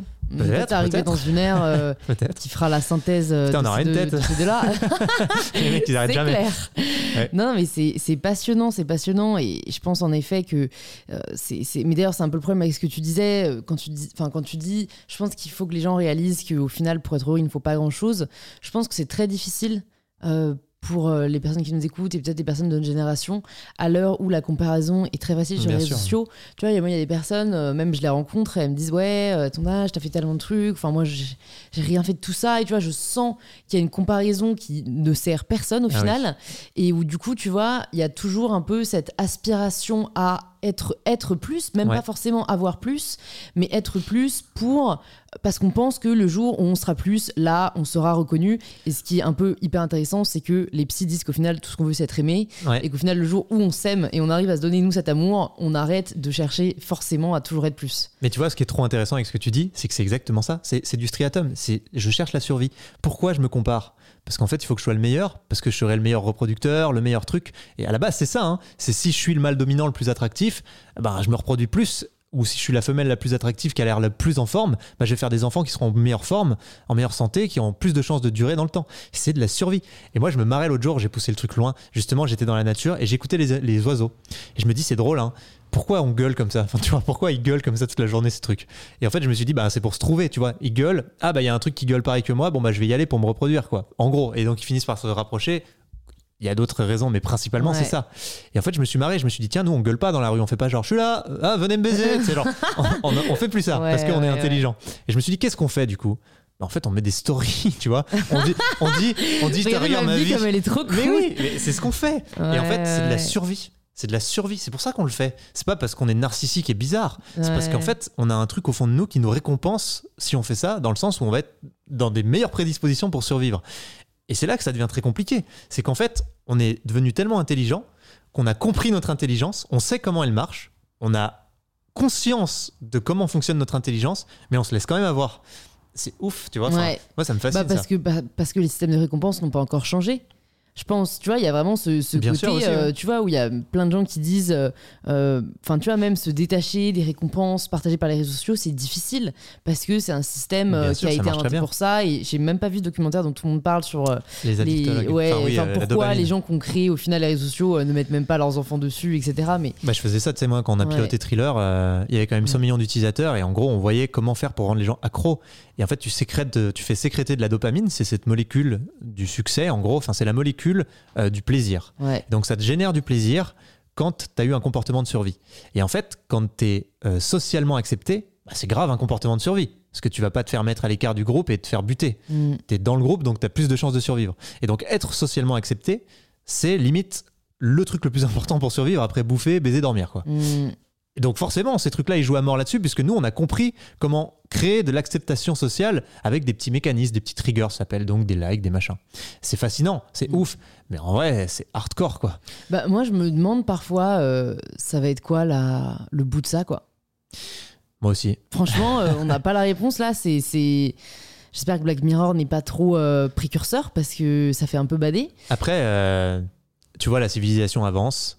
Et je lisais ça l'autre jour. Je lisais un truc qui disait on a toujours l'impression que ça va plus mal. Parce que dans les médias, tout a l'air toujours plus pire, machin. Mais en fait, quand tu regardes les chiffres de l'ONU, ben en fait, tu vois que par exemple, la précarité dans le monde recule énormément, la famine recule. Bon, il y a eu des sécheresses là récemment, mais vraiment, tu as plein de trucs qui reculent à mort. Et en Mm. fait, l'humanité avance. Et du coup, je me suis posé cette question. Je me suis dit est-ce qu'en fait, le rôle des médias, c'est pas de faire peur tout le temps, tout le temps, tout le temps, Ah, pour indigner ouais. et faire en sorte que les choses avancent? Parce qu'en fait, ça clique pas, ça marche pas quand t'es pas dans le catastrophisme. Tu vois, les médias, ils sont toujours en train de te parler d'un truc qui va mal. Parce que tu t'indignes. Et vu que tu t'indignes, ça avance. Et on a guillotiné notre roi pour faire une révolution. Et, euh, et en fait, est-ce que, enfin, tu vois, est-ce que Mm. c'est pas ça? Non, t'as raison. Alors t'as raison parce que bon, pour moi, au final, le rôle des médias, c'est pas de faire peur, c'est de faire vendre. Oui. Et le fait est que faire peur fait vendre. Moi, Mm. ça, c'est un truc. C'est pareil, grosse digression, mais perso, je comprends pas du tout pourquoi les frais d'horreur ou ce genre de vidéos marchent extrêmement bien sur YouTube. Je sais pas si t'es au courant, mais tous les trucs de enquête, Ah ouais. meurtre, de, de machin, ça marche du feu de Dieu. Alors perso, je suis pas du tout consommatrice, moi, Ouais, de, ouais. voilà, mais et, donc je pense qu'il y a un truc très humain de la peur. Bon, après c'est peut-être un biais psychique aussi, Ouais, quoi. ouais. C'est euh, ok, t'as peur, tu t'inquiètes, donc tu te renseignes, donc t'achètes. euh, Mhm. mais, mais moi, je sais que j'ai souvent euh, aussi partagé sur ce podcast, en effet, le côté. euh, je trouve ça assez terrible que les médias partagent uniquement les mauvaises nouvelles. Souvent, pareil, je me dis, au final, on vit quand même dans une des seules époques où, en tout cas en Occident, on a la chance de pas connaître la guerre. Enfin, bon, après, il y a eu récemment un conflit israélo-palestinien, mais bref, il y en a d'autres dans le monde, c'est pas parfait, mais On n'est pas touché au quand tu quotidien. penses aux guerres religieuses, Ouais. ont juste décimé euh, Ouais, ouais. le monde, voilà. Donc c'est vrai que parfois, il faut relativiser. Bah, on avance. Enfin, tu vois, l'humanité avance. Moi, je crois que l'humanité avance. Enfin, tu vois, je, suis- je suis résolument euh, Bah, je optimiste. pense mais... aussi que c'est le propre de l'humanité, moi. Mais bien sûr. Et après, il y a un moment où on peut toujours euh, être défaitiste et dire que rien ne va. Mais en fait, à un moment, ça changera rien à ta vie, à celle des autres. Si, toi, ta vie, ça va la pourrir. Mais celle des autres, non. Et en fait, je crois que vraiment, hein, le truc de fin qu'il faut se dire, c'est que c'est pas grave, en fait. On avance, faisons des trucs, soyons dans l'action, faisons des trucs dans la joie et la bonne humeur, parce qu'en fait, c'est comme ça qu'on vivra des belles vies. Et je crois que l'altruisme, c'est de l'égoïsme, tu vois, à la fin. Mm. Enfin bon, bref, il y a un million de trucs à dire sur tout ça. mais- Non, très intéressant, Ouais. l'altruisme, c'est de l'égoïsme. Bon, alors si on parle, hein, pour terminer un peu de, de toi, je voulais quand même te demander, du coup, euh, cette passion pour la nature, euh, quand est-ce que tu as réalisé que Paris, c'était pas pour toi et qu'est-ce que ça t'apporte euh, de vivre, du coup, où tu es aujourd'hui? Ouais, alors déjà, moi, je vis un mois à un endroit, un mois à un autre, un mois à un autre tout le temps. Je prends une, une en mode coloc. digital nomade ou Ouais, alors j'aime pas trop ces termes-là, mais Ouais. en fait, si tu veux, juste je prends un endroit et j'invite des gens cool. Donc je mets un post sur LinkedIn et je dis salut, euh, tu vois, je me mets là, quelqu'un veut venir. Et donc tu as des gens comme toi, euh, tu sais, des artistes ou des, Ouais. des- qui me disent bah vas-y, moi ça m'intéresse, tu vois, genre euh, et je viens un mois. Et donc pendant un mois, donc moi je suis toujours à 15-20 minutes d'une gare TGV, j'ai une très bonne connexion là où je suis. Là par exemple, j'étais à Osgore pendant un mois. Et pendant un mois, je passe un temps euh, à être dans des endroits très jolis parce que je sors, il y a la plage, les couchers de soleil Ouais. et en même temps je peux bien bosser. Comment j'ai réalisé que Paris c'était pas pour moi? En fait très vite parce que je me suis toujours senti oppressé dans les villes. J'aime bien cette énergie qu'il y a, on peut aller vite, faire plein de rendez-vous, mais en fait euh, je vois que du gris tout le temps à perte de vue et je sens pas que j'ai mon échappatoire, que j'ai mon moment aussi pour euh, justement euh, prendre du recul. Et donc moi ça me met mal à l'aise. Je peux comprendre que ce soit pas le cas de tout le monde, mais moi personnellement j'ai l'impression qu'il me manque un truc, tu vois. Mm. Et j'ai l'impression que je peux faire tout ce que je veux en étant dans un endroit où en plus je suis hyper à l'aise et j'ai en plus accès à des endroits où je me sens bien. Tu sais, enfin, Mm. on a vécu dans des arbres il n'y a pas si longtemps que ça et on a vécu beaucoup plus longtemps dans des arbres que, que ici dans ces murs de béton. Et d'ailleurs, ces murs de béton, on y vit depuis quoi Quelques centaines d'années tout au plus, tu vois. Mm. C'est pas normal hein, pour nous ça. Et tu te vois euh, à long terme avoir ce mode de vie-là? C'est-à-dire de vivre. euh, Bah, de, de vivre en changeant de- d'endroit régulièrement euh, Non, parce qu'à la base, je fais ça pour chercher le spot où j'ai envie de vivre. Tu vois, je me dis toujours, tiens, où est-ce que j'ai envie de vivre? Bah, je vais tester. Et c'est Ouais. l'erreur à haute fréquence, comme on a dit. Mais en plus, ça me permet de rencontrer des gens vraiment cool et vraiment d'aller plus loin que les clichés sur les gens. tu vois, ben, j'ai beaucoup de potes youtubeurs justement. Et en fait, euh, ah, t'oublies les followers, toutes ces conneries, t'es juste avec quelqu'un et tu découvres cette personne. Et ben ça, je trouve ça trop cool. Et tu vois, moi, je sens que c'est pareil. Ils oublient l'entrepreneur qui vend des boîtes, ils s'en branlent en fait. Et en fait, t'es juste avec un pote. Et ben ça, c'est trop bien. Et c'est dur à créer ça. Et en fait, ce format-là crée vachement bien ce truc-là. Et du coup, je trouve ça cool, tu vois. Mm. Puis on invite nos potes, nos meufs. Donc on- en plus, on se fait des réseaux. Tu vois, pour moi, euh, la réussite dans la vie, c'est faire une pétanque où on est 50 potes euh, quand t'as 50 ans, tu vois. C'est trop cool. Ce sera peut-être le titre de l'épisode. La Allez. réussite de se faire une pétanque à 50. En vrai, c'est cool quand t'as plein Ouais. de potes à 50 piges qui sont tous des gens intéressants Ouais, ouais, et que tu les as rencontrés comme ça dans des trucs euh, bêtes. Bah, J'allais te dire, comment est-ce que tu les rencontres? Parce que peut-être il y a des personnes qui se posent la question, notamment après cette année euh, particulièrement difficile. Comment euh, rencontrer des gens? Comment avoir cette moyenne-là qui te permet de, de toujours être tiré vers le haut? Ben, moi vraiment, j'ai toujours fait gaffe à ça. Euh, je me dis toujours, faut que je sois avec des gens meilleurs que moi. Et euh, tu vois, mes associés, ils ont tous 10 ans de plus que moi. C'est des ouf atomiques. Et du coup, ben, toute la journée, je me dis, oula, oula, mec, t'es pas au niveau. Vas-y, bam, et j'avance, tu vois. Et ça, c'est trop bien. Et j'ai toujours fait ça quand j'étais plus jeune. J'avais toujours des potes qui avaient 5-6 ans de plus que moi. Donc déjà, c'est cool de s'entourer de gens un peu plus âgés que soi. Et après, je pense qu'il faut aller vers les autres. Tu vois, les autres, ils sont... Je pense que tout le monde, à la fois, a envie de manager des gens, mentorer des gens, c'est le bon mot, et cherche des mentors. Et je crois que c'est ça le bon équilibre de la vie. Donc, des gens plus âgés ou plus expérimentés vont avoir envie de vous aider, parce que c'est comme ça, c'est cool. Puis eux- eux-mêmes, ils auront leur mentor. Et puis vous aussi, mentorer des gens. Et je crois que c'est cool. Euh, c'est un mot un peu gros, tu vois, mentorer. Mais en fait, c'est juste devenir ami. enfin, Mm, c'est ça mm. la fin de l'histoire. Nouer des liens, quoi. Ouais, voilà. Et je pense que la bonne façon de faire, c'est encore une fois d'être dans l'action. Tu mets un petit post sur LinkedIn ou où tu veux. Voilà, tu dis salut les gars. Voilà, moi je.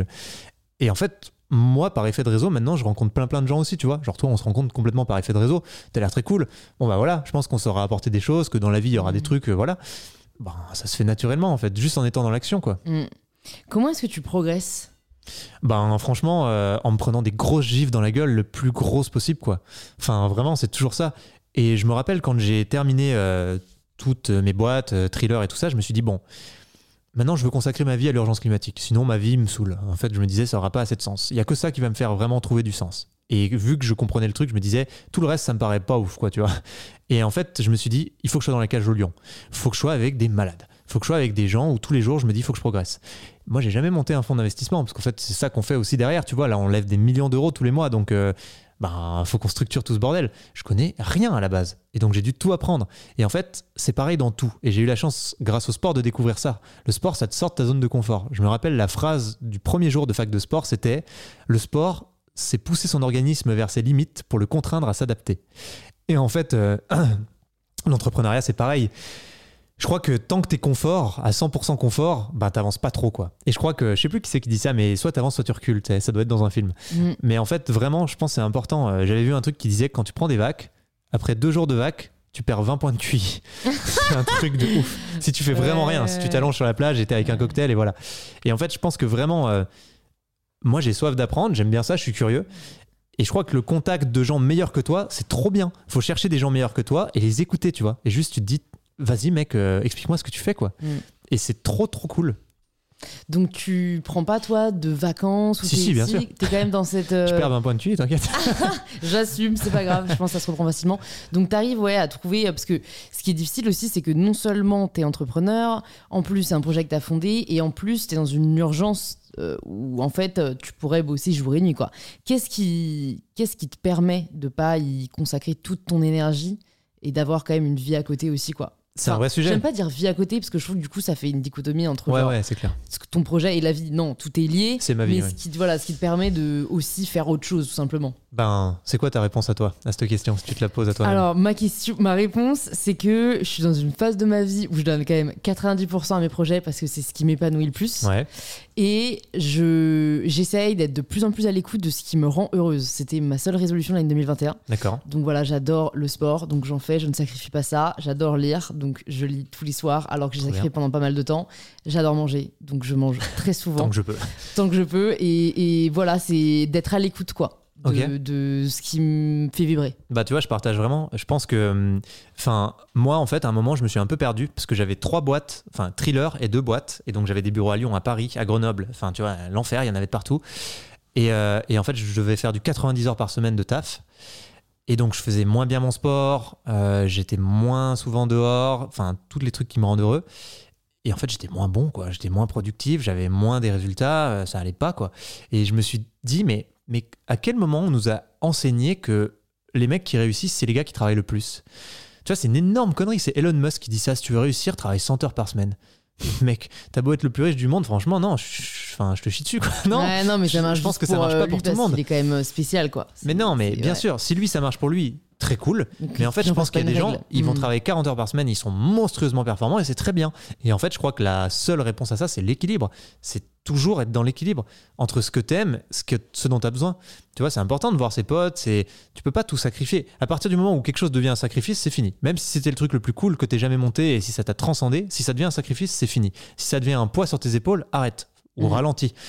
Réorganise-toi, tu vois. Et vraiment, ça, c'est long à comprendre, quoi. Moi, j'ai mis 10 ans, hein, vraiment. Mais Et en fait, tu te, tu te ouais. fumes, quoi. Tu sais, tu tu t'épuises, tu te fatigues, Ouais. tu te vieillis, et tu te dis, mais pourquoi je deviens esclave du truc qui m'avait pourtant tant motivé, quoi? Totalement. C'est trop jamais triste. devenir esclave de ce qui à la base euh, nous rend heureux, quoi. J'espère qu'on arrivera à faire gagner du temps aux personnes qui nous écoutent. Mais c'est clair. Et tu vois, c'est un peu un truc que je vois chez les, les écolos qui vraiment se battent et se butent sur leur sujet. C'est qu'en fait, à la fin, ils, ils ont perdu, quoi.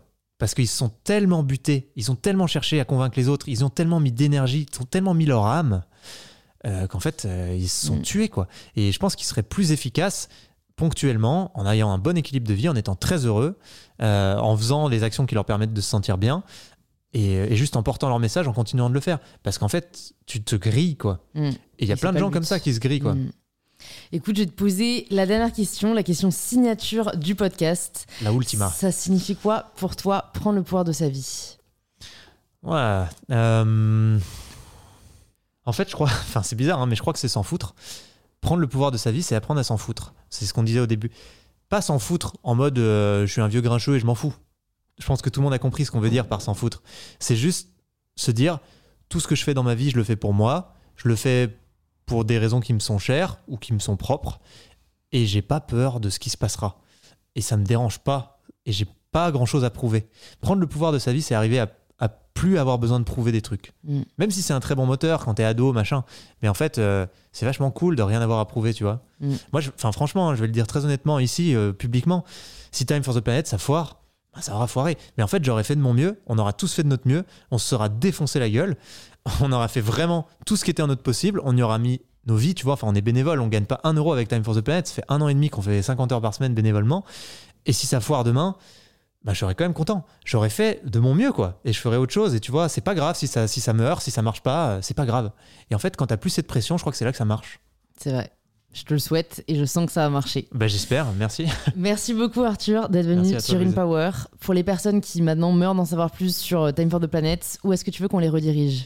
Eh ben, sur time-du6planet.com. voilà. Génial, je mettrai tout ça dans les notes du podcast et j'espère à très vite. Merci, à très vite. Salut. J'espère que cette conversation avec Arthur vous a autant inspiré que moi. Si c'est le cas, vous pouvez nous le faire savoir en partageant un post ou une story sur Instagram en nous taguant arrobase time for the planet et mybetterself pour que l'on puisse le voir et interagir avec vous. Cet épisode est déjà fini, mais heureusement il y en a beaucoup d'autres disponibles sur InPower. Plus de 150 sont déjà sortis et de nombreux autres sont à venir, donc pensez à vous abonner avant de partir pour ne pas rater le prochain épisode d'InPower.